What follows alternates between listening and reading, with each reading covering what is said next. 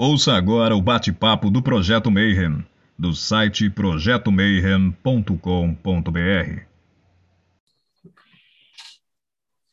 Bom dia para você que é de bom dia, boa noite, que é para você que é da boa noite, e hoje acho que todo mundo é da boa noite, né?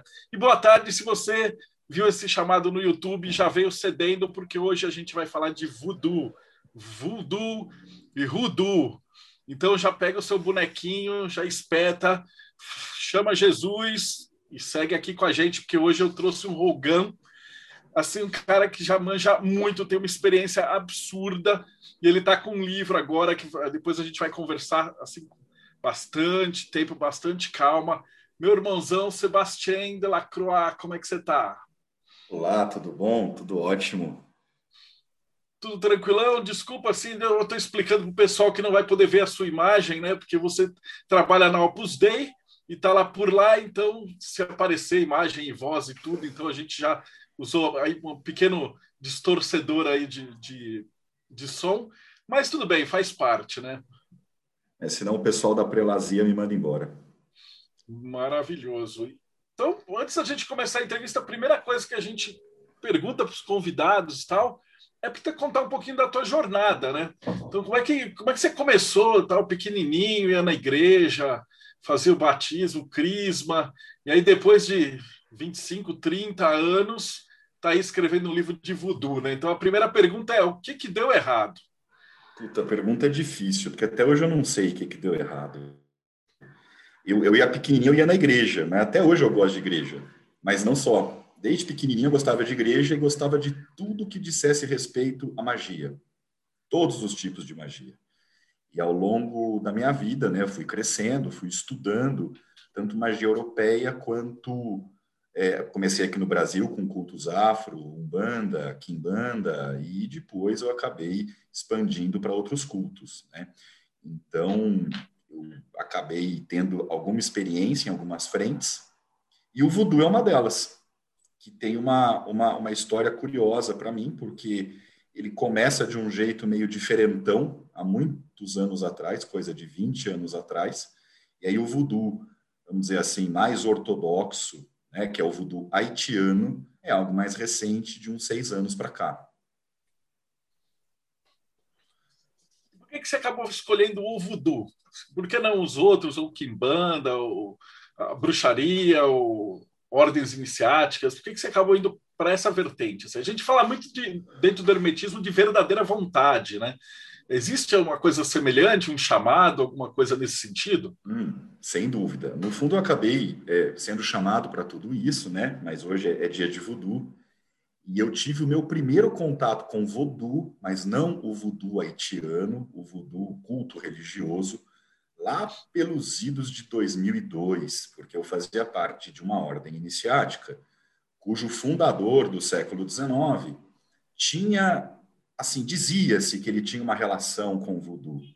E aí eu fui estudar e fui ser iniciado uh, numa derivação moderna, numa construção moderna que a gente chama de voodoo gnóstico, está dentro de duas organizações iniciáticas, a Cobra Negra, ou La Couleuvre Noire, e a Ordo Temple Orientes Franco, Antiqua Franco-Haitiana, e eu estudei esse sistema, que não é voodoo haitiano, é um, é um mix de voodoo, maçonaria, martinismo, rosacrucianismo, gnosticismo e mais um monte de coisa, por cerca de 10 anos. E aí foi um momento que eu dei uma pausa, eu dei uma pausa para outros estudos, para outras experiências iniciáticas, e eu achei que o voodoo gnóstico né, tinha sido uh, uma experiência bacana de uma década, mas que estava legal, minha carreira tinha acabado. Mas aí eu tive algumas circunstâncias pessoais muito complicadas, há coisa de seis anos, e o voodoo me acolheu. Foi o voodoo que me ajudou nessa situação extremamente complexa. Então, eu posso dizer assim que eu, eu acho que o voodoo me chamou desde o começo. O voodoo me chamou, né, por esse lado mais é, diferentão, voodoo gnóstico, e quando eu achei que eu tinha fechado esse capítulo, ele veio e me chamou de novo. Mas aí como voodoo haitiano, um voodoo realmente de raiz, e não um voodoo misturado com tradições ocidentais. Ok. O teu título, esse Rugan quer dizer o quê? Rugan quer dizer sacerdote. Basicamente é isso. No voodoo, o homem, é, o sacerdote homem é o Gan, e a sacerdotisa mulher é Mambo. E aí tem dois tipos de sacerdote, né? O, o, o voodoo tem dois níveis de sacerdócio. Tem um, um sacerdócio pleno, que eu não sou, pelo menos na nossa tradição, tá? É a tradição Assogoe, que é a tradição que tem o Assom, que é uma espécie de um chocalho ritualístico. Uh, o Ugan pleno, a Mambo plena, eles são Assogoe. E o Ugan, que não tem a sua própria casa, que trabalha na casa de um Ugan e de uma Mambo Assogoe, ele é chamado de Ugan ou Mambo Surpuan. Tá? Então, eu sou um Ugan Surpuan porque eu não tenho a minha própria casa. Eu posso participar de todos os ritos, dos ritos de iniciação, mas eu não tenho autorização para ter a minha casa.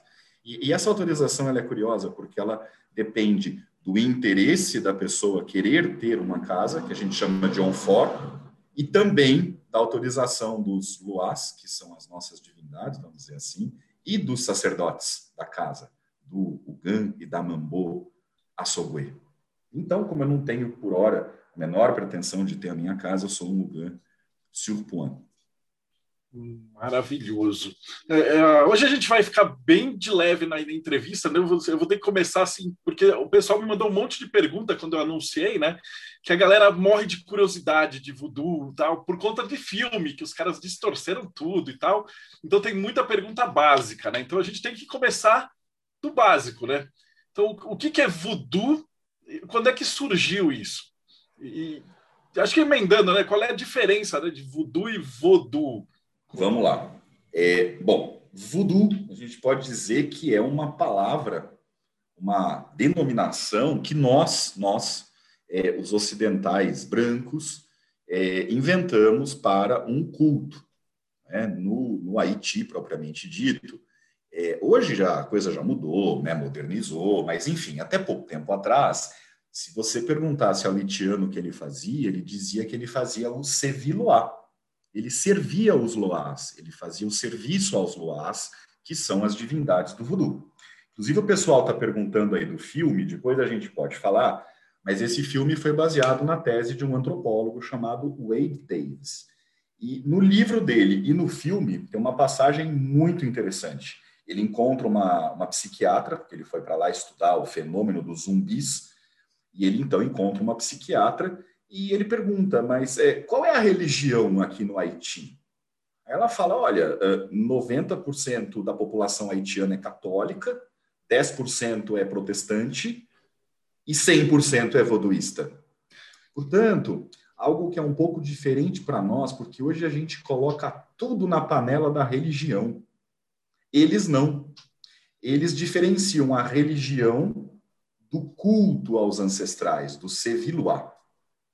E o voodoo, assim, falando de uma maneira muito rápida, é um mix de culturas que aconteceu uh, na ilha de Santo Domingo, né, quando Cristóvão Colombo descobre a América. Uh, o, o, que a gente hoje chama de Haiti foi uma colônia espanhola, né, mas é, não durou tanto tempo assim com a Espanha. Já no século XVII ela passa a ser de propriedade da França, né?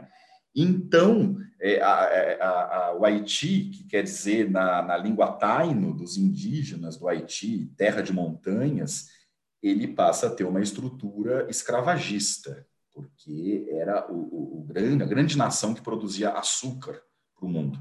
Então, havia negros vindos de vários locais da África. Então, como aconteceu no Brasil, com o nosso candomblé, negros de várias etnias chegaram no Haiti principalmente Congo e os Fon e Ewe, do Benin, que lá conheceram os indígenas locais. Há um pouco de controvérsia do quanto eles conheceram esses indígenas, mas eles conheceram os Arawak e os Taino, e também entraram em contato com o branco europeu, que era católico. Então, o voodoo é um culto religioso, ou se vocês preferirem, uma religião, que é um mix de cultura africana, de várias etnias, de alguns elementos indígenas nativos e de um catolicismo popular francês que não existe mais, mas que está preservado dentro do voodoo. Então, isso é o voodoo haitiano. Aí, só para fazer um link, porque o pessoal, é, o pessoal confunde, né? houve a independência do Haiti no século XIX, tem uma longa história, mas enfim, todo mundo sabe que houve a independência do Haiti, os negros botaram os brancos para correr, quer dizer, mataram a maioria, os que eles não mataram botaram para correr, e muitos desses senhores é, brancos fugiram para o sul dos Estados Unidos com seus escravos. E lá, esse culto haitiano passa a assumir uma cor local, e ele passa a ter um matiz americano, um matiz estadunidense, que é o voodoo. A gente fala assim porque escreve com dois Os, o voodoo dos Estados Unidos, ou o voodoo de New Orleans, que é diferente, ele é parecidinho assim com o voodoo haitiano, mas não é a mesma coisa. Então, é por isso que a gente fez questão, é, Diamantino e eu, quando nós é, pensamos nesse livro, em primeiramente mostrar para as pessoas a diferença entre o voodoo haitiano e o voodoo dos Estados Unidos, porque o que a gente vê em filme, além de ser totalmente deturpado, né, filme de terror, né, voodoo é uma coisa horrorosa, os filmes hollywoodianos não mostram o voodoo do Haiti, eles mostram o voodoo dos Estados Unidos. Essa já era a próxima pergunta, porque o pessoal, se você falou em voodoo, os caras já tremem, faz sinal da cruz e morre de medo. Eu acho que é basicamente por conta de Hollywood. Né? Até se você nunca ouviu falar da palavra voodoo, se você olha, você já vai pensar nos famosos bonequinhos com, com espeto, né? E na serpente e no, no, zumbi, né? Com prego. Então, da onde que veio essas histórias? Bom, o zumbi veio do Haiti mesmo. Zumbi realmente veio do Haiti. Agora, o bonequinho, ao contrário do que todo mundo pensa, ele não, não existe no Haiti. O bonequinho é algo do uh, voodoo norte-americano. Né? Claro, quando a gente fala que não existe, Hoje, no mundo globalizado, com internet, com essa troca de informações que a gente tem, as coisas estão meio junto e misturada. Mas a tradição, essa tradição do bonequinho, é uma tradição americana. E aí, quanto ao bonequinho, a gente não sabe o que veio primeiro, se foi o ovo ou se foi a galinha. Por quê? Há, uma, há várias tradições europeias nos Estados Unidos. A gente tem que lembrar que os Estados Unidos foi colonizado por europeus, principalmente ingleses, mas houve alemães, é, houve franceses no sul, e na bruxaria europeia, o boneco é um elemento, o boneco para feitiçaria, né? feitiçaria para cura, para bênção ou para malefício. Mas também, quando nós entramos em contato com cultos africanos de raiz, de matriz africana, lá da África mesmo, a gente vai ver em alguns cultos o uso de bonecos. Em algumas vertentes do culto de Ifá, que é um culto puro, tradicional, que está cada vez mais conhecido no Brasil, a gente tem bonequinhos de iroco, que é uma madeira de uma árvore africana, que são usados para curas, principalmente, para o bem, portanto. Então, ninguém sabe direito se o bonequinho do voodoo de New Orleans, que vende em qualquer loja turística lá em New Orleans, se ele teve uma influência maior da bruxaria europeia ou de cultos africanos nativos. Mas fato é que o bonequinho é, ele deveria ser patenteado como uma propriedade cultural e material do voodoo de New Orleans. Agora, o zumbi já é algo que a gente tem no Haiti desde sempre. E é um tema muito controverso. Eu vou dar aqui a teoria desse etnobotânico, do Wade Davis. Ah, mas é uma tese controversa, mas ela é a mais legal para a gente falar aqui. Tá? O Wade Davis, na década de 80, ele foi lá para o Haiti para estudar esse negócio de zumbi. Por quê? Porque ele tinha visto no jornal foto de gente que tinha morrido, mas estava lá depois de morta, foto andando, é, trabalhando. E ele falou: Bom, eu não acredito nisso, eu sou um cientista, eu quero ver que história é esta. Então ele vai para o Haiti, essa aventura dele deu origem a um livro chamado A Serpente e o Arco-Íris, The Serpent and the Rainbow. Esse livro foi traduzido para o português pela editora Zahar, está esgotadíssimo, talvez o pessoal encontre na estante virtual. Ele descobriu que a zumbificação, que era uma penalidade, então o Haiti, ele, durante muito tempo, não sei dizer se ainda hoje, ele foi, de certa maneira, governado oficiosamente por sociedades secretas. E a penalidade máxima para aquele que infringia a lei da comunidade era ser zumbificado. Então, essa pessoa morria, vamos contar aqui a, a, a ideia folclórica, a pessoa morria, era enterrada, e depois, muito pouco tempo depois, normalmente no mesmo dia, à noite do mesmo dia, essa pessoa era ritualisticamente ressuscitada. E ela ficava imbecilizada. Ela esquecia quem ela era, ela esquecia seus familiares, muitas vezes ela não conseguia sequer falar, e ela era então usada como uma escrava para trabalhos braçais. Virava um animal. Tá? Essa, essa é a ideia tá? da zumbificação. E o que o Wade Davis descobriu, mas há controvérsias, eu insisto, é que o pó de zumbificação, que era um pó de magia, não passava de um pó altamente venenoso, cujo principal veneno era a tetradoxina, que é, para vocês terem uma ideia, 160 mil vezes mais potente que a cocaína, que é tirado de um, de um peixe, tá? mas tinha osso humano, pele de sapo, aquelas coisas de, de bruxaria. E esse pó, soprado nas narinas da vítima, levaria a um estado comatoso. O que o Bocor, Bocor é feiticeiro, tá? O Bocor não é o Ugan. O Bocor é o cara que ele pode até ser um Ugan, mas normalmente ele é um fora da lei, tá? É, aqui no Brasil a gente falaria assim: ah, tem o sacerdote de Umbanda, tem o Tata Kimbanda e tem o ebozeiro, o cara que não tem compromisso com nada e faz ebó. Então é, é o Bocor. O Bocor, então, faria esse ritual de, de, de ressuscitação usando um antídoto para a pessoa voltar. Só que quando essa pessoa voltava, o córtex é, frontal da, do cérebro, a parte da frente da nossa cabeça, ela estava praticamente morta.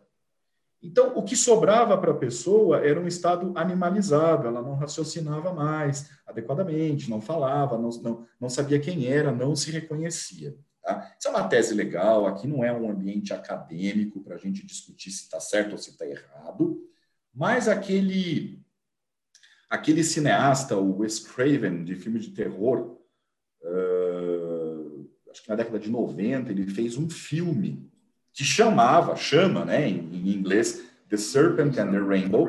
E aí essa vergonha do Brasil, que, que troca o nome dos filmes, aqui no Brasil, o, o, bendito do filme recebeu o nome de A Maldição dos Mortos-Vivos. Então vocês procurem, tem no YouTube, é fácil de achar, o filme do, do Wes Craven, A Maldição dos Mortos-Vivos. É um filme totalmente fantástico, ele não retrata exatamente a experiência do Wade Davis com zumbis, mas é um filme legal. E, e dá para ter alguma ideia de voodoo nesse filme. Tá? Ele não é um filme totalmente maluco. Tá? Ele mostra o que é um Ugan, ele mostra o que é um Bokor, ele, mostra uma possessão né, de um Luá, que no caso é Erzili, na própria médica psiquiatra, que acaba tendo assim uma fé com o Wade Davis. É um filme bacana, vale a pena. Quem não tiver a fim de ler o livro ou não encontrar o livro, o filme é uma boa diversão. É, você falou da Erzili, e essa é outra pergunta que o pessoal faz, porque todo mundo está, pelo menos a maioria do pessoal que vem aqui no, no podcast, escuta, conhece bem, bastante. Eu já entrevistei muita gente da Umbanda, da Kimbanda, né, do Candomblé. Uh, existe semelhança de orixá, lá é chamado de loa. Como, como, é que funciona a parte espiritual, esses loas? Uh, você podia falar um pouquinho e depois a gente podia fazer uns paralelos entre os orixás.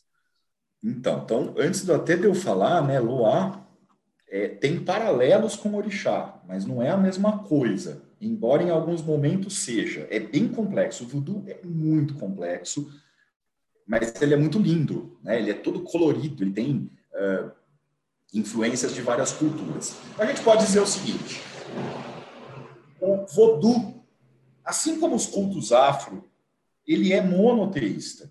Né? A gente pode dizer, facilitando, tem outros nomezinhos acadêmicos para isso, mas ele é monoteísta. Aí ele acredita em Deus, Deus Todo-Poderoso, Criador, o Bon Dieu, tá? porque é, essas palavras são todas em creole, que é um francês africanizado, vamos dizer assim, a língua do Haiti, mas ela é uma língua que deriva da união do francês com os dialetos africanos dos negros que foram escravos na ilha. Então, Deus é o Bon Dieu. Mas Deus, ele não se intromete muito na criação. Ele criou o mundo, né? Mas não fica se intrometendo. Ele criou seus ministros, vamos dizer assim, seus ministros para cuidar do mundo. E esses ministros de Deus são os loás. Os haitianos chamam os loás de misté, mistérios, porque a gente pode tentar explicar o quanto for, não consegue explicar. Uma outra denominação comum para os loás é les anges, os anjos. Essa ideia, essa coisa católica, Deus criou o mundo e seus anjos cuidam do mundo. Né?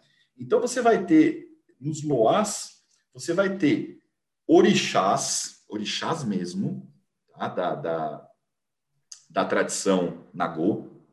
Você vai ter é, voduns do Benin, que é outra coisa, né? Você vai ter santos sincretizados ou não com os loás. E esses são os mistés. Aí você vai ter os ancestrais, zancesté.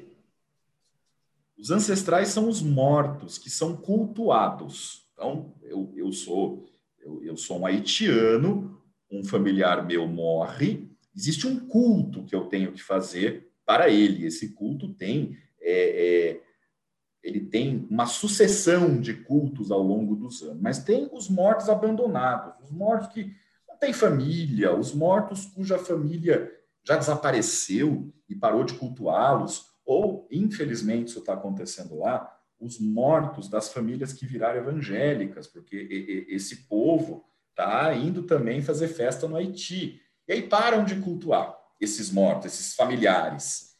E aí, esses mortos desgarrados são os guedês. E aí a gente fala que o. Aí tem variantes também, tudo tem variante, que nem na Umbanda. Eu posso falar da Umbanda sobre várias variantes. Uns falam assim que o Papalocô, que é o primeiro Gan, o Loá mais velho, ele ficou com pena desses mortos e arrebanhou.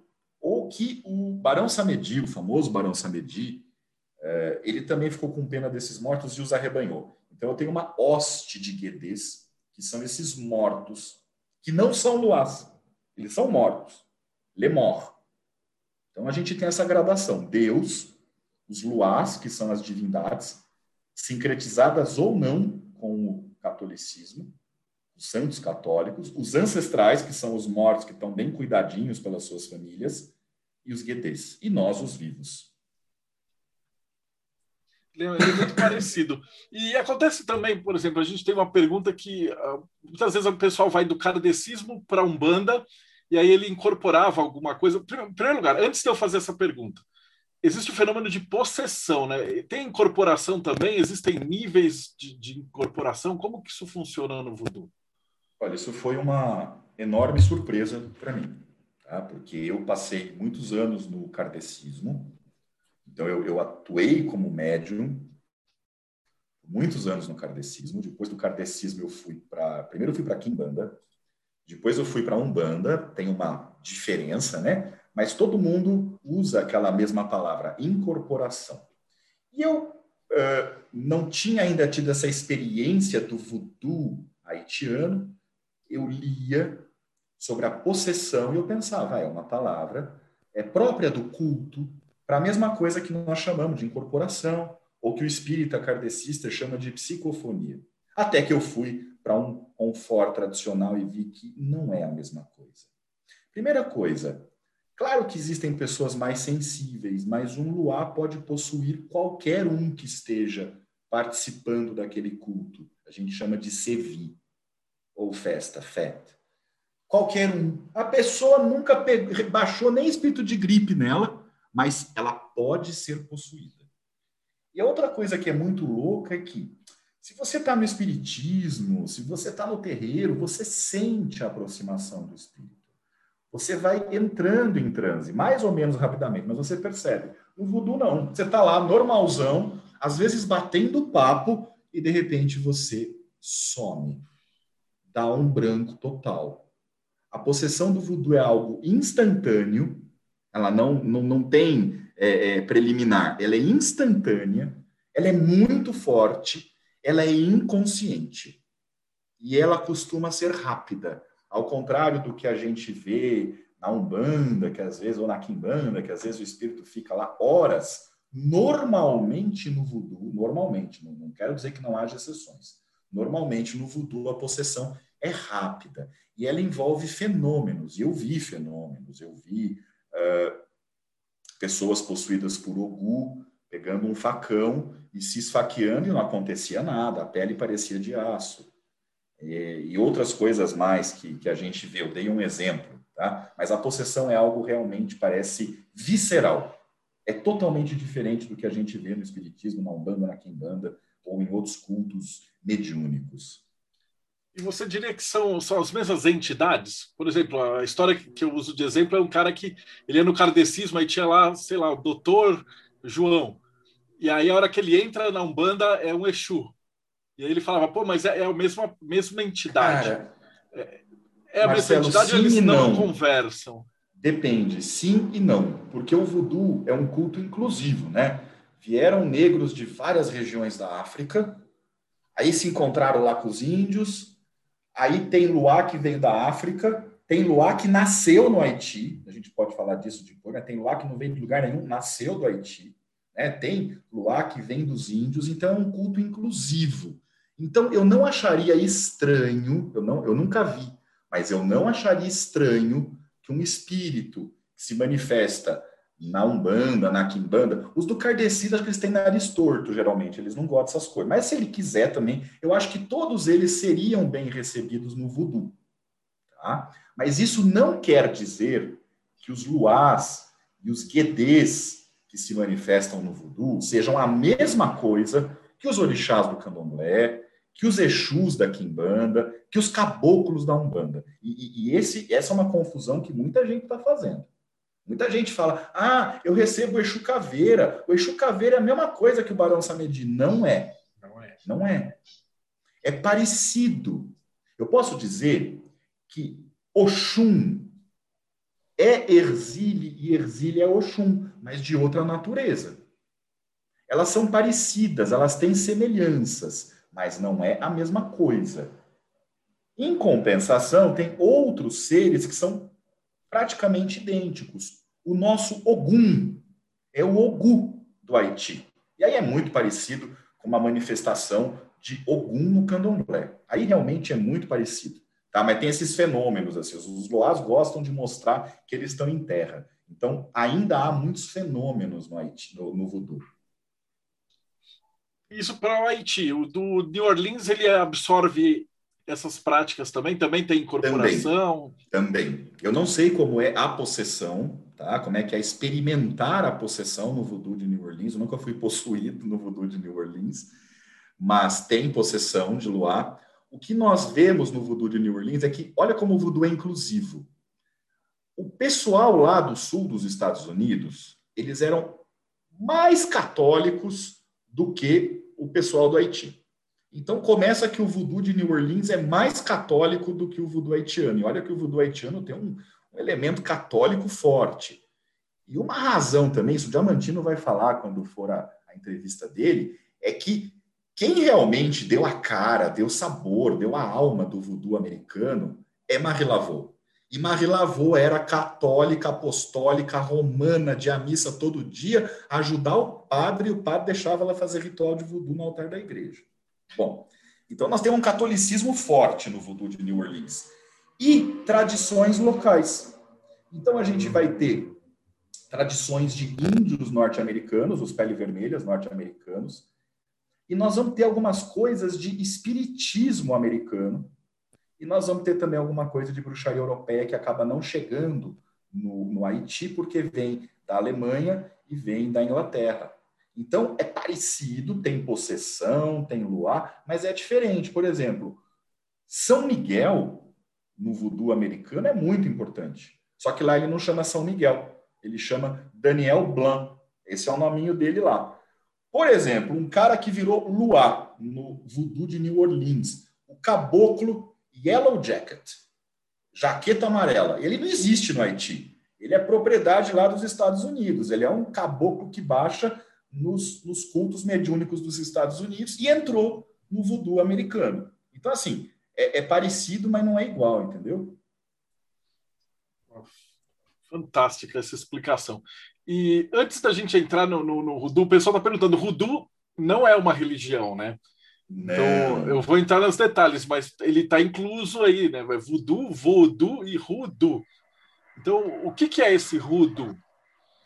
Bom, e por que, que a gente fez questão de colocar né, no, no livro que a gente está lançando voodoo, o voodoo escrito com, com U, é o voodoo haitiano, o voodoo de New Orleans, o voodoo americano, e o rudo, que o pessoal confunde tudo. Rudo não é religião e nem culto religioso. Rudu é um sistema de magia. Ponto. Não, não, não, não tem. Sistema de magia. Vamos dizer assim, é uma macumba popular americana. E parece muito cá entre nós com as nossas simpatias.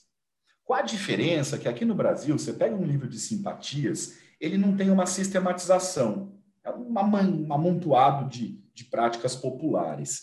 E o Rudu são magias parecidas com simpatias, mas que têm uma sistematização. Tem coisas que são próprias do Rudu e que a gente sempre vai encontrar. Tá, mas o que, que tem a ver Rudu com Voodoo? Nada e muita coisa. Rudu não é Voodoo, mas o Rudu foi muito influenciado pelo Voodoo. Então vamos imaginar o Rudu como uma colcha de retalhos. O que, que tem no Rudu?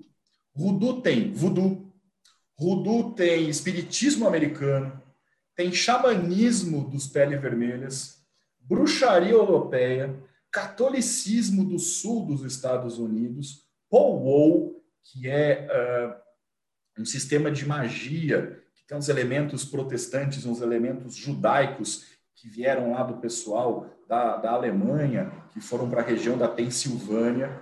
Então, voodoo é um caldeirão de misturas mas que foi muito bem feito, porque acabou gerando um sistema único. Mas é um sistema de magia. No Voodoo, eu não tenho que acreditar em nada. Eu faço e vejo se funciona. Se funciona.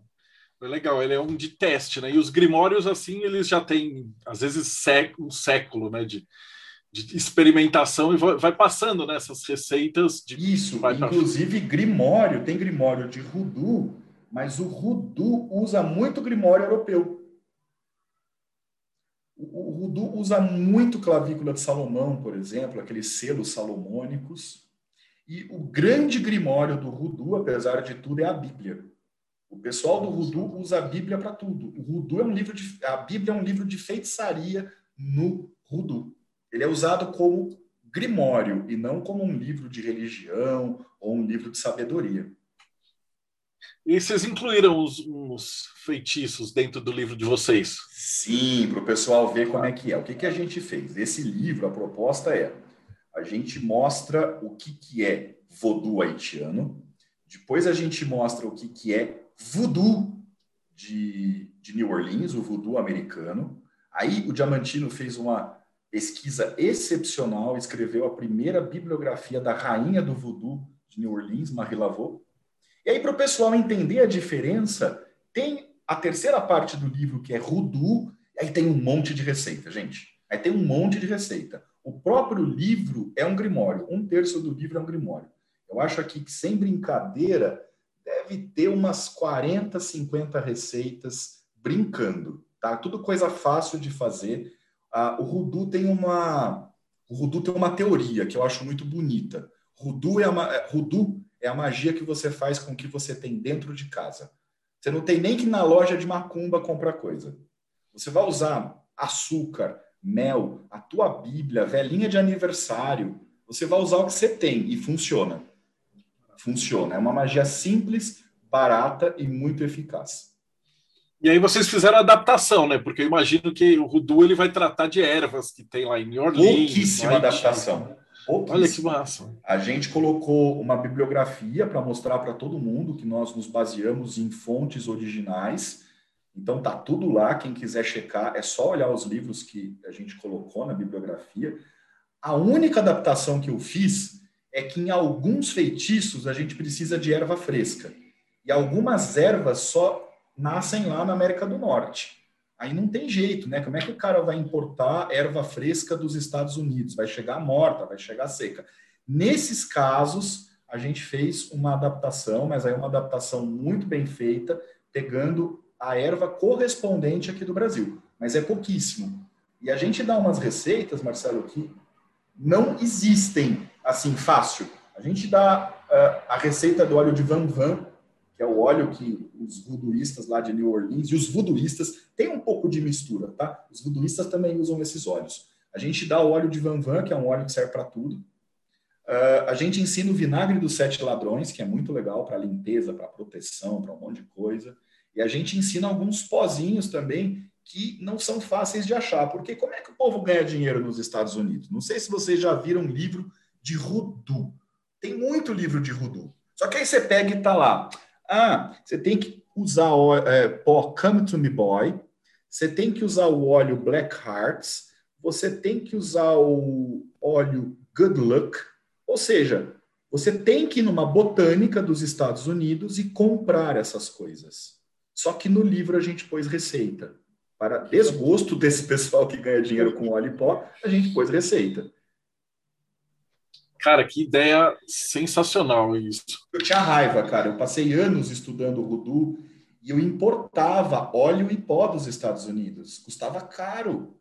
Eu falei, não, eu preciso descobrir a receita. E aí eu fui pesquisando, conversando. Lá no, nos Estados Unidos, não, não fala ruduísta, tá? Fala conjury doctor, o, o, o doutor das conjuras, ou root doctor, doutor das raízes, ou conjuryman ou conjurywoman, homem ou mulher das conjuras.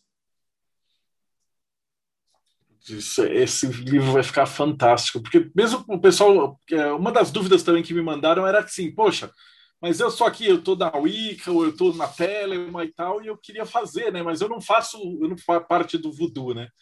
Então, isso, com isso que você falou, já matou a pau isso aí. Então, esse então, sistema cara, é permite esse livro nasceu, essa parte do Rudu nasceu de uma frustração minha. Eu ficava com muito ódio. Eu falava, gente, esse pessoal quer ganhar dinheiro.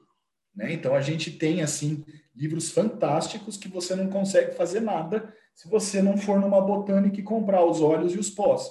Aí eu consegui achar algumas receitas, claro que não todas, mas algumas estão no livro. Outras a gente é. deixa para outros livros de voodoo que virão.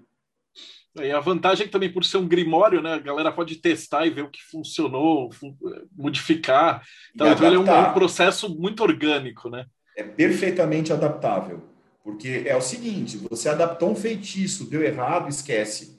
Não deu certo. Você adaptou um feitiço e funcionou, você anota.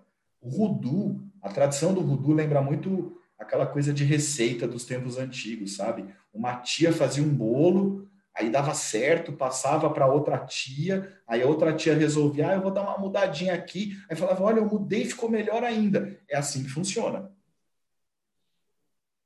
É perfeito. E para quem não é do voodoo, tem uma pergunta aqui do Bruno, né? Ele fala assim: por que, que o voodoo é tão fechado? Né, o Bruno, para te responder, você tem que ver que eu estou entrevistando o Sebastião, ele não pode nem mostrar o rosto dele. Então, isso já, já indica um pouquinho de por que, que é tão fechado. Né? Mas ele falou: como é que faz para visitar uma cerimônia de voodoo para conhecer? Como é que faz para se iniciar? Então, você podia falar um pouquinho assim, de, primeiro, por que, que é tão fechado? E depois, né, como é que funciona uma cerimônia de voodoo? Beleza, eu só vou, eu só vou fazer aqui um. Já falo aí com o Bruno, um adendo, tá? Eu, eu, só, eu só queria dizer uma coisa. Eu tenho visto uma, umas coisas modernas, até em livro que a gente já viu por aí, o pessoal está dando uma misturada meio artificial no voodoo e do voodoo, tá?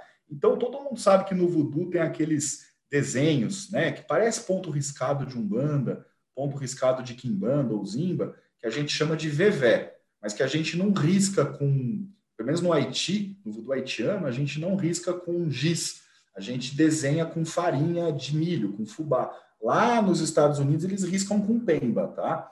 Gente, vevé não tem no voodoo, no, no voodoo, tá? Isso aí é só do voodoo. Por quê? Vevé é algo que só um sacerdote ou uma sacerdotisa de voodoo haitiano ou voodoo americano pode traçar. Não é, não é que é proibido, é que se um cara que não é sacerdote traçar um vevé, não vai acontecer nada. Vai ficar bonito, vai ficar bacana, pode até tirar foto, mas não vai funcionar, porque tem uma questão iniciática para aquilo realmente chamar um luar. Então, é, dê uma olhada no, nos livros que tem por aí. Se tiver muita coisa de voodoo, já não é voodoo puro, tá? É, e, e, o que, o melhor que pode acontecer para o cara é não funcionar, né? Assim, o, o voodoo ele é safe, ele é safe, ele não, não, ele não queima a mão da pessoa. O, na pior das hipóteses, ele não funciona. O rudo, tá? Voodoo não é. Não Já é, o voodoo, é, o voodoo Tá. é bem diferente. Por isso É. que nesse nosso livro a gente preferiu não pôr práticas. Depois, no final, eu vou falar de um livraço que vai sair logo mais com práticas de voodoo, um grande amigo e irmão meu. Mas falando aqui, o Bruno perguntou por que, que é fechado. Porque a gente está baseado, Bruno, num conceito antigo que foi se perdendo no mundo moderno. O, o voodoo, o templo do voodoo, a casa de voodoo, que a gente chama de onfor, não é um templo que qualquer um passa na rua, entra e assiste à missa. É uma família. Então você não entra numa família é, passando na porta. Você tem que conhecer alguém da família, você tem que ser indicado para a família, a família tem que querer você lá dentro. Então, a gente é fechado não é porque é secreto, porque é uma coisa assim, não, é porque a, o voodoo é estruturado em famílias, cada casa é uma família e se comporta como uma família mesmo. Então, assim, do mesmo jeito que o Bruno não vai me convidar para as festas de família da casa dele, é, a gente não convida todo mundo para as nossas festas de família. Claro que de vez em quando vem um ou outro convidado, mas é uma coisa mais íntima, entendeu? Perfeito. É, o Lázaro perguntou assim: nessas tradições, existe alguma coisa semelhante aos afoxés e patuás usado por aqui? E aproveita para explicar o que é um afoxé e patuá para quem não conhece. Cara, vamos lá. Afoxé é pó, né? São os pós da cultura iorubá. Tá? Tem, tem pó sim, tanto no voodoo haitiano, quanto no voodoo de New Orleans, quanto no voodoo. São esses benditos olhos que tem só o rótulo, o nome, que eles não gostam de passar a receita porque estraga o negócio dos caras, né? Então tem vários pós, pó para atrair boa sorte, pó para atrair homem, pó para atrair mulher, pó para proteção, né? E tem o famoso pó tijolo, que aí é do voodoo, todo mundo pode fazer. E aí eu já fico uma dica, gente, quer saber o que é voodoo? Quer saber o que é voodoo? Assiste um filme chamado Chave, A Chave Mestra.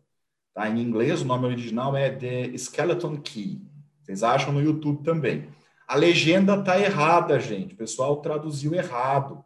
É uma moça que vai lá na casa de uma velha cuidar do, do marido dela, que tá muito doente. E a velha é macumbeira. A velha faz as coisas lá do sul dos Estados Unidos. E a moça começa a ficar assustada, ela encontra uma amiga num bar de New Orleans, e a amiga fala assim: Você não entendeu ainda? You are in a hoodoo house. Hoodoo. Só que a legenda dos brasileiros tá lá, voodoo house. Não, não é casa voodoo.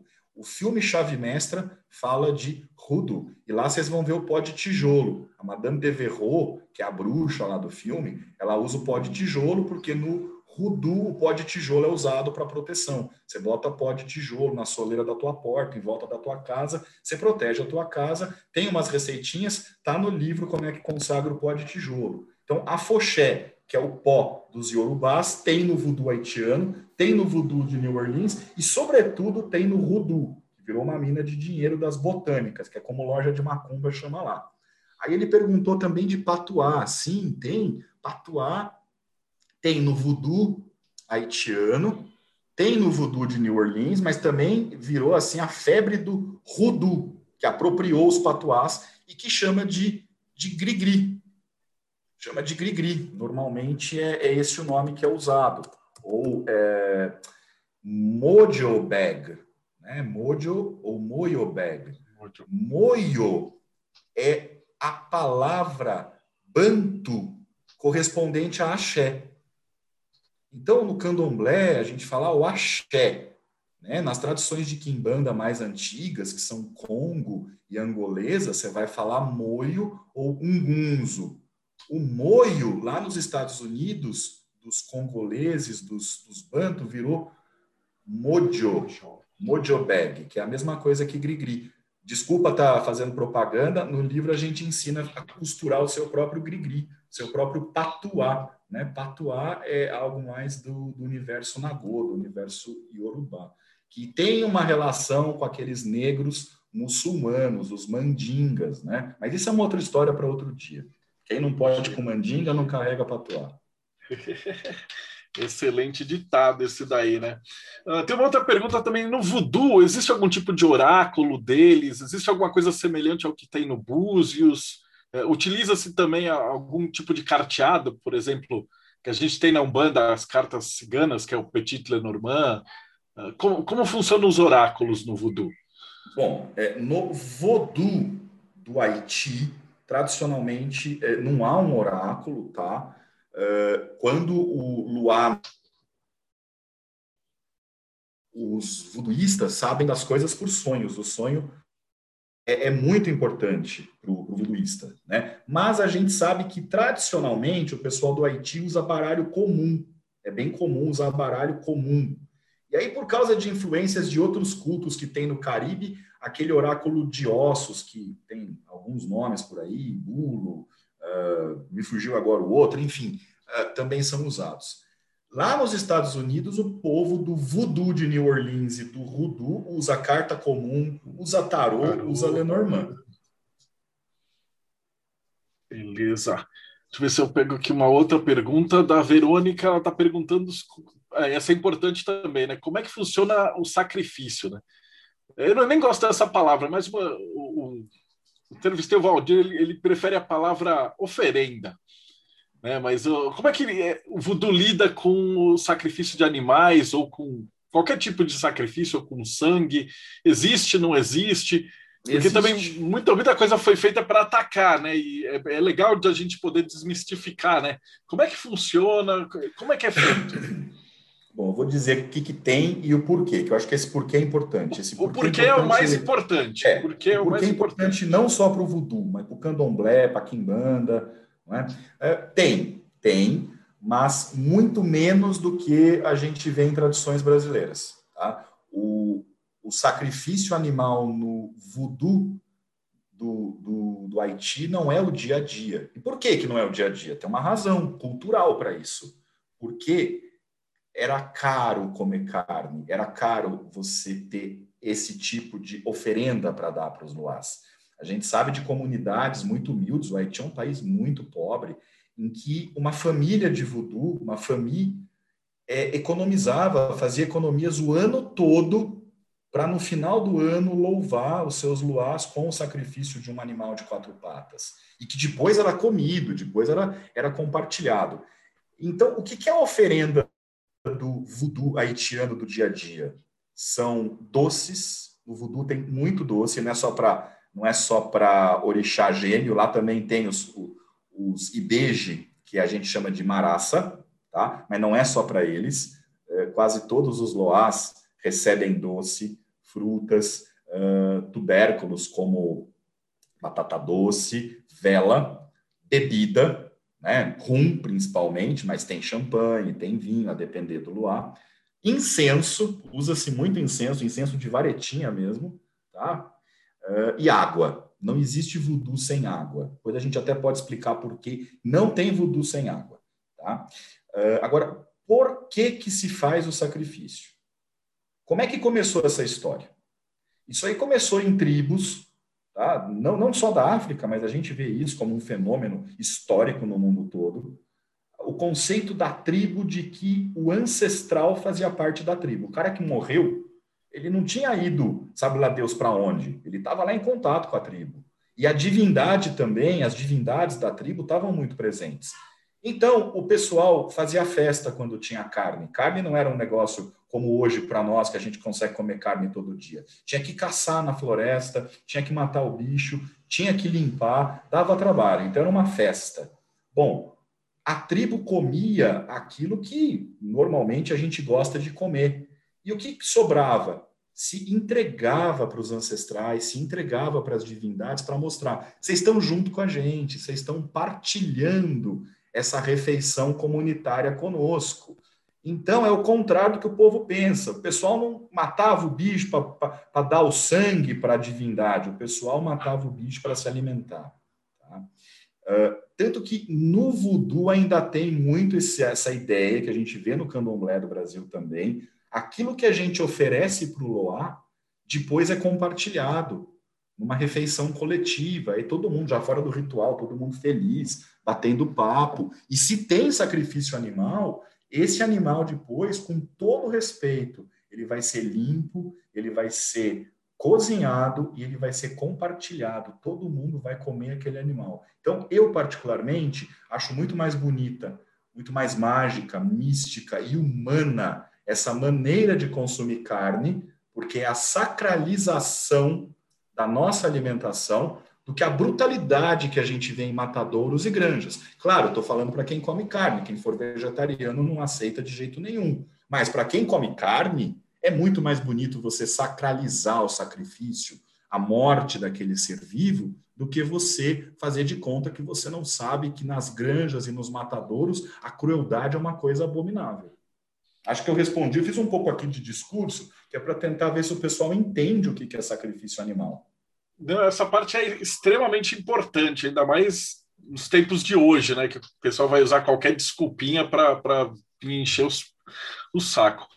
Estou aqui, uma pergunta da Nádia, também bem legal. É, os Loás, eles possuem os adeptos com que objetivo? Comunhão. É, do mesmo modo que a gente compartilha a refeição, os doces, as bebidas, de vez em quando o animal sacrificado, o Loá ele quer entrar em comunhão com a gente. Essa ideia antiga de que os deuses não estão lá longe, os deuses estão aqui. E os deuses querem estar conosco, como a nossa família. Eles querem dançar com a gente, eles querem nos abraçar, eles querem nos abençoar, eles querem rir, porque tem umas, umas, uns luás do voodoo que são muito divertidos. Então é uma grande família, uma família composta por seres humanos vivos, por seres humanos mortos e por seres não humanos, mas que também estão muito felizes de fazer parte da mesma família. E claro, um luá também muitas vezes possui alguém que está no ritual, porque ele precisa fazer alguma coisa, ele precisa ensinar algo, passar um recado ou fazer algo, como a gente vê nos cultos de Umbanda e de Kimbanda. É, a, a, o voodoo lembra mais, lembra, não é, não é igual, lembra mais a Umbanda e a Kimbanda do que o candomblé, porque no candomblé a gente não tem essa interação de conversar com o orixá que está é, no transe né? O orixá normalmente ele só vai dançar. No voodoo, Loá também dança, mas de vez em quando o Loá fala. Então, Loá fala, né? E tem alguns tipos de Loá que falam muito, e tem outros que não falam nada, né? Então, por exemplo, o Ogum do Candomblé, que vem lá no, no transe, no, no Ilê, ele vai dançar. O Ogum do voodoo é muito parecido, ele vai dançar, ele vai mostrar que ele está lá. Mas você pega um Guedê, você pega um barão, eles batem papo. Aí parece coisa, parece essa relação que a gente tem com os espíritos de terreiro aqui no Brasil. Essa obra que vocês fizeram é histórica, assim, é extremamente importante e foi. Assim, eu sou suspeito para falar porque eu já dei uma olhada no texto, eu vi que está maravilhoso, né? Então Obrigado. é por isso que eu convidei vocês para vir você o Diamantino, porque eu tinha certeza que uh, o livro ia ficar espetacular, né? E por falar nesse livro, né? Como é que vocês se juntaram para começar a escrever? De onde que veio a ideia de falar com a editora? É, como é que foi o processo de, de, fazer esse livro? A ideia não foi minha, não. A ideia Eu ia dar uma parede assim, por que, que vocês não vieram falar comigo, né? não, brincadeira. Mas, uh, como é que foi o processo de, de fazer o. A parte Cara, isso é um, é um caos. Isso daria um outro livro. Bom, quem teve a ideia do livro foi o Diamantino, se a gente for pensar assim no, na pessoa civil. Na verdade, quem mandou escrever o livro foi a Marie Lavô, gente. Você pode achar a gente maluco ou não, mas foi ela que pediu. Aconteceu o seguinte: pai Diamantino, meu pai, meu amigo, meu irmão, grande historiador da Umbanda, ele tem uma, uma ONG chamada Casa de Cultura Umbanda do Brasil, que além de preservar historicamente a Umbanda então, um acervo fotográfico, um acervo de livros, um acervo de discos, também tem é, como uma das suas funções é, desmistificar né, esse preconceito todo que tem com os cultos da diáspora africana. Então, lá na casa do pai Diamantino, que chama Templo Cristão Umbanda do Brasil, a gente fez alguns workshops para apresentar outras tradições que não eram a Umbanda. O pessoal ver, poxa, vamos parar de falar mal da Kimbanda, Vamos parar de falar que voodoo é espetar só bonequinho. Vamos conhecer a Jurema. Então a gente foi chamando um pessoal que fazia assim palestra para gente e depois fazia assim alguma coisa prática que dava para os não iniciados fazerem. E no voodoo fui eu que fiz, fiz uma, uma tarde que foi teórica e prática. Eu, eu dei todo um apanhado, né? depois a gente fez um cevi para Marie Lavaux. A gente fez uma mega oferenda para ela, lindíssima. Né? E eu dei uma apostila. Bom, essa apostila ficou guardada, entreguei para as pessoas, ficou guardada. Aí o Diamantino, essa história eu quero que ele conte em detalhes, me falou que a Marie Lavaux tinha tido um contato com ele, ele vai contar como é que foi essa história quando chegar a vez dele. E ele falou, ela quer, ela quer ser conhecida no Brasil. Ela quer que o nome dela seja conhecido no Brasil. E como eu sou um cara que tenho experiência em história da Umbanda, tenho experiência em escrever biografia de grandes umbandistas, acho que ela me escolheu porque eu sou um cara que sei fazer biografia de macumbeiro. Eu falei, ah, os legal. Livros, os livros do Diamantino são maravilhosos, né? Maravilhosos, incríveis. Não, não tem outro historiador da Umbanda como ele, com mais de 27 livros publicados, se é que não é mais, que eu não estou já com a conta defasada. Bom, aí ele escreveu, ele passou muito tempo fazendo essa pesquisa, tendo experiências psíquicas extraordinárias com a Maria Lavô. Eu vou deixar vocês curiosos para vocês assistirem a live do Diamantino. Aí ele falou, ah, tem uma coisa, né? Eu vou falar de Marie Lavô, mas o povo não sabe o que é voodoo. E o povo, além de não saber o que é voodoo, mistura o voodoo de New Orleans, no qual ela era sacerdotisa, com o voodoo haitiano e com o voodoo. Então, por que, que você, a gente não pega e faz um livro em conjunto? Você pega a tua apostila, eu pego a minha biografia de Marie Lavoie e a gente junta. Claro que a gente juntou e o livro engrossou, né?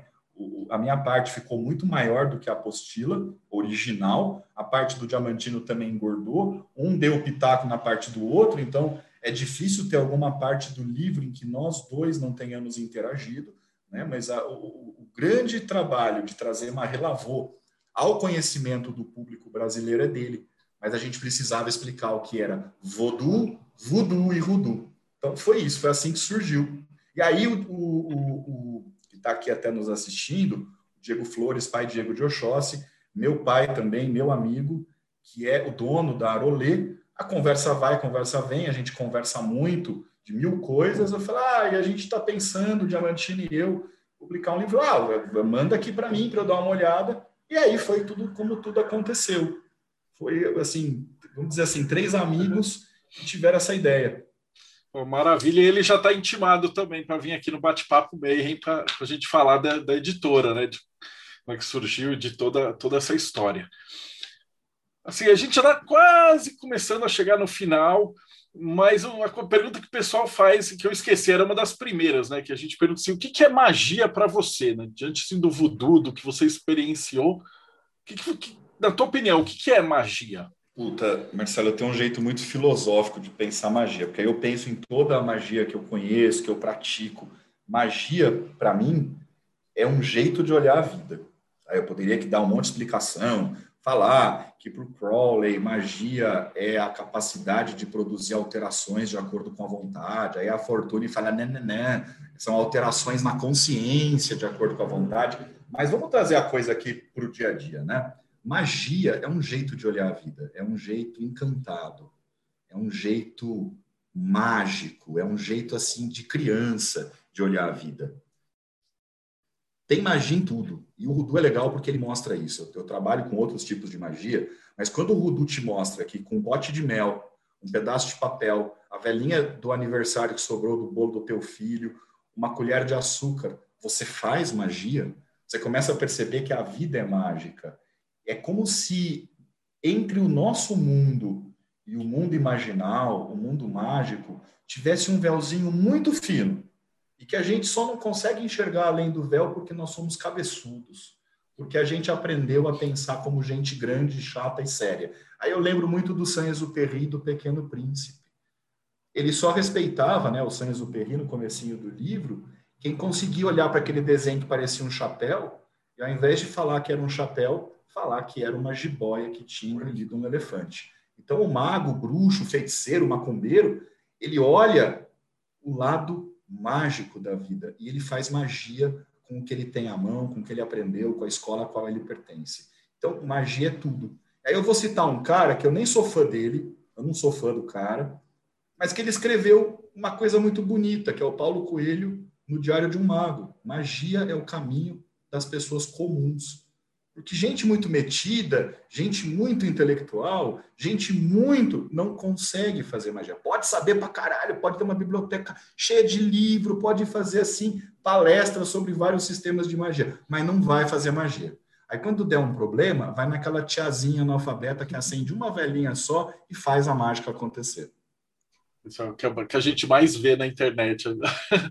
Pessoal é? fugindo para e a última pergunta que também é obrigatória, que é assim, para o voodoo, eu não sei também se tem diferença de um para o outro, é, o que acontece com, as, com, a gente depois que a gente morre? Essa é a pergunta Isso que é eu já fiz. Essa entrevista é 200 e alguma coisa, eu já fiz para 200 pessoas e a gente tem 200 respostas. Então a gente está brincando que vai ser um bolão. Cara, isso é complicado, porque assim, se você perguntar para é, 21 bandistas o que acontece depois da morte, eles vão estar tá mais ou menos de acordo, mas não vai ser bonitinho, né? Então a gente não pode dizer o voodoo vê assim, né? Tem várias vertentes de voodoo, tem várias famílias de voodoo. Então eu vou dar aqui uma ideia para vocês mais geral, mas se você leu em algum livro ou se você aprendeu de outro jeito, calma. Voodoo não é um negocinho pasteurizado dentro de uma caixinha, tá bom, gente? Não tem essa coisa, o meu voodoo fala isso, ele é o único verdadeiro. Não, gente, a coisa é rica. Não é? Vai na Umbanda do Rio Grande do Sul, na Umbanda do Rio, na Umbanda de São Paulo, na Umbanda da Bahia. É diferente, embora seja Umbanda. Então, vou dar uma ideia geral. No voodoo, a gente é uma cebola. Nós todos somos cebolas, tá? A gente vai ter várias partezinhas nossas e cada partezinha vai para um lugar. Então, a primeira partezinha nossa é chamada de Robon Ange, que a tradução é o grande anjo bom, que é o que a gente poderia chamar uh, partícula divina que há em nós, que algumas traduções falam que a gente tem aquela aquele sopro de vida que no, na tradição judaico-cristã, né, Deus soprou nas narinas do bonequinho de barro e virou Adão. Então a gente tem o Grobonange, o grande anjo bom. E tem o Tibonange, que é o anjinho, o pequeno anjo bom, que é a nossa alma. Ah, é aquilo lá quando a gente sai do corpo, faz projeção astral, tá? é, é o espírito, tá? é, o, é, a alma penada, ou é o, é, o, é o negócio que incorpora na gente no terreiro. É o Tibonange. Tá? E aí a gente tem uma outra parte que é super importante, que é o Metete, que quer dizer minha cabeça, mas é o nosso anjo guardião, que é o nosso eu superior, e o pessoal aí, hermetista, telemita, vai ver o SAG aqui, é o SAG, tá? É o eu superior, é o nosso sagrado anjo guardião. Aí tem um outro pedaço nosso que é o NAN, que é a nossa vitalidade, o nosso princípio vital, a memória que a gente tem no nosso DNA. Isso é a mesma coisa que os espíritas chamam de fluido, os hindus de prana, chinês de chi, japonês de ki, por aí vai. E aí tem um negócio complicado de entender que talvez a teosofia pós-Blavatsky explique melhor, que é o Zetual. Zetual é, em creole quer dizer é, l'étoile em francês, a estrela.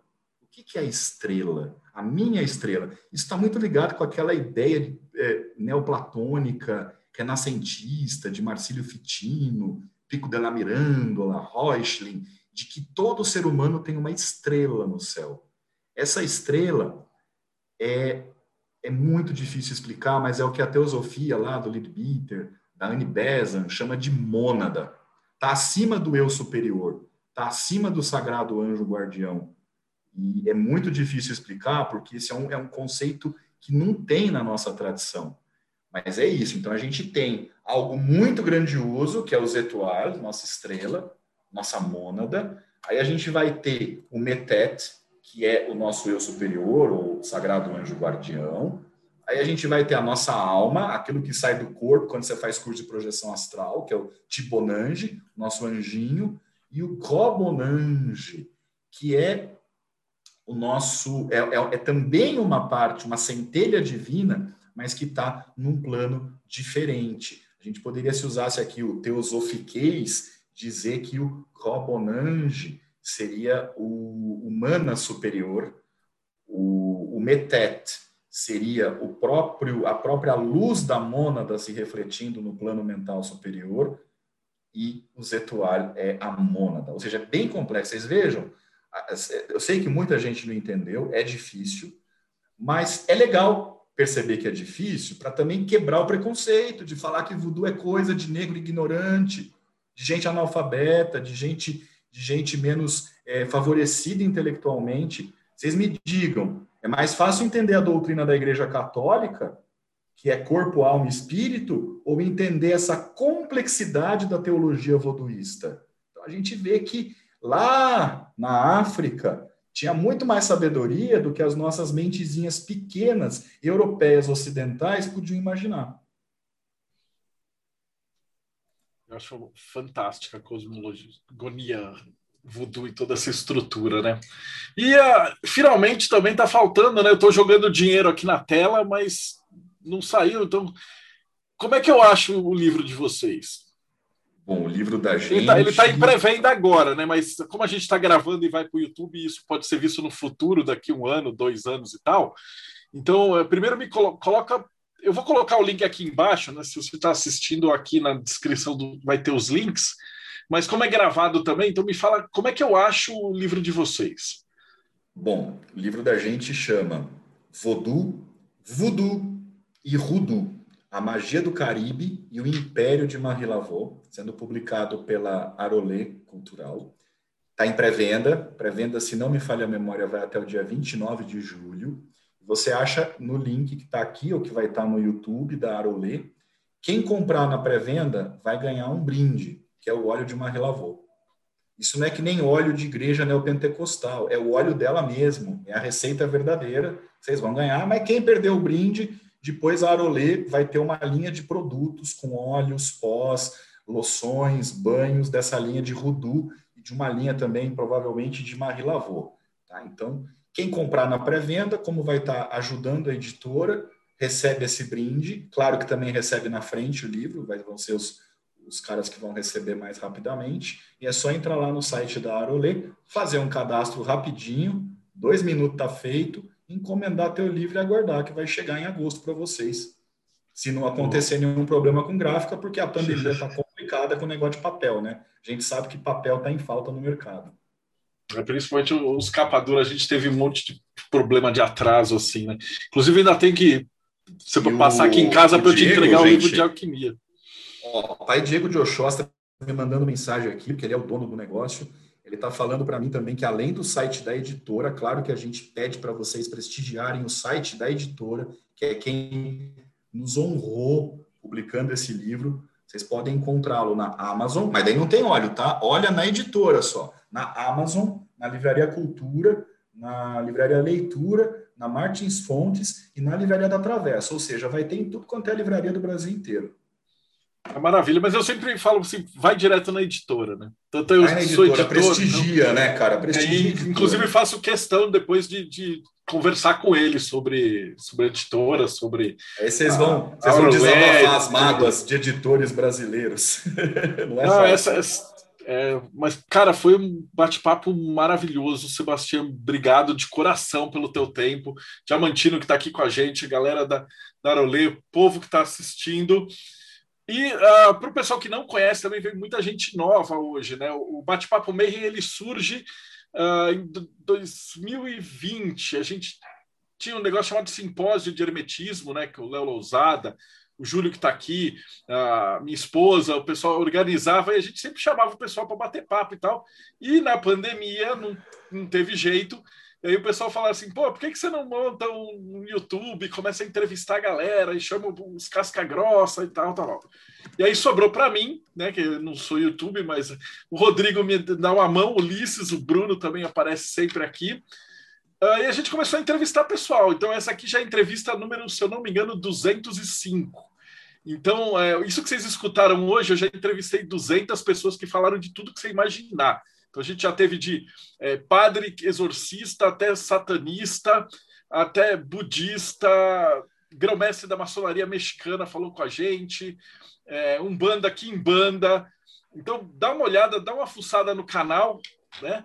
Uh, é, youtube.com/barra Deudébio, ou se você digitar Projeto Mayhem, ou Bate-Papo Mayhem, você cai aqui. E se você assistiu até agora, não esquece então também, deixa o like no canal, vai, é, Deixa eu perguntar também, a Arolê tem canal no YouTube, Instagram? Tem... Geralmente eu pergunto assim, como é que eu quero que a pessoa seja encontrada? Será mas você, o... você não quer ser encontrado, né? Eu não quero, mas eu acho que o Diego Joshossi quer. Será que ele quer pegar rapidinho a palavra para dizer quais são os canais da Arolê? Deixa eu liberar ele aqui, peraí. Tá liberado. Se ele puder abrir a câmera. Ah, achei. achei. Olá, olá, boa noite. Boa noite. Tudo bom? Mundo. Seja bem-vindo. Obrigado, Marcelo. Obrigado, Ogan. Obrigado, Diamantino, pela oportunidade de trabalhar com vocês.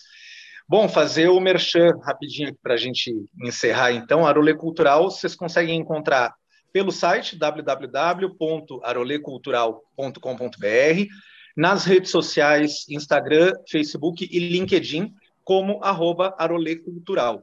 Né? E tá tudo dentro do esperado para dia 27, 29, o livro está na mão, o óleo já está guardado na garrafa de vidro, no escuro, conjurado, para servir todo mundo que garantiu o seu aí na pré-venda. Lembrando que a pré-venda é só quem compra pelo site, nas demais livrarias garante só o livro e o e-book Rodu, Feitiços Rodu para o dia a dia. Então tem feitiço de Rodu dentro do livro e tem mais um e-book que vai aí sim para quem comprar a qualquer momento, em qualquer lugar, mais um e-book de Voodoo que acompanha o livro. Maravilhoso. E aí depois eu combino com você quando for fazer o lançamento e tudo, a gente também faz uma entrevista só com a Arolê. Eu já entrevistei o Bruno Gerfili, entrevistei o pessoal da Arcano, é, da, da Via Sestra, assim, praticamente todas as editoras que estão fazendo um trabalho sério eu, a gente oferece, a casa está aberta. Então, os autores Maravilha. dos livros, se tiver lançamento e tal, me chama, porque uh, a gente brinca e fala assim: antigamente, né, quando o Diamantino começou, quando o Sebastião e eu, não tinha nada, então você tinha que ficar garimpando e caçando. Tudo era mato. Hoje na internet está um mar, assim, só que infelizmente é tipo um monte de lodo, um monte de porcaria. Então tá difícil da gente escolher. Então aqui no meio, acho que eu sou abençoado, que eu tenho contato com esse pessoal e eles me indicam os caras que são mais feras. Então a gente só chamou fera. Eu consegui fazer 200 entrevistas que são, sei lá, é um legado. Assim, eu, eu fico muito feliz de, de, poder ter feito esse projeto, né? E tá fazendo, né?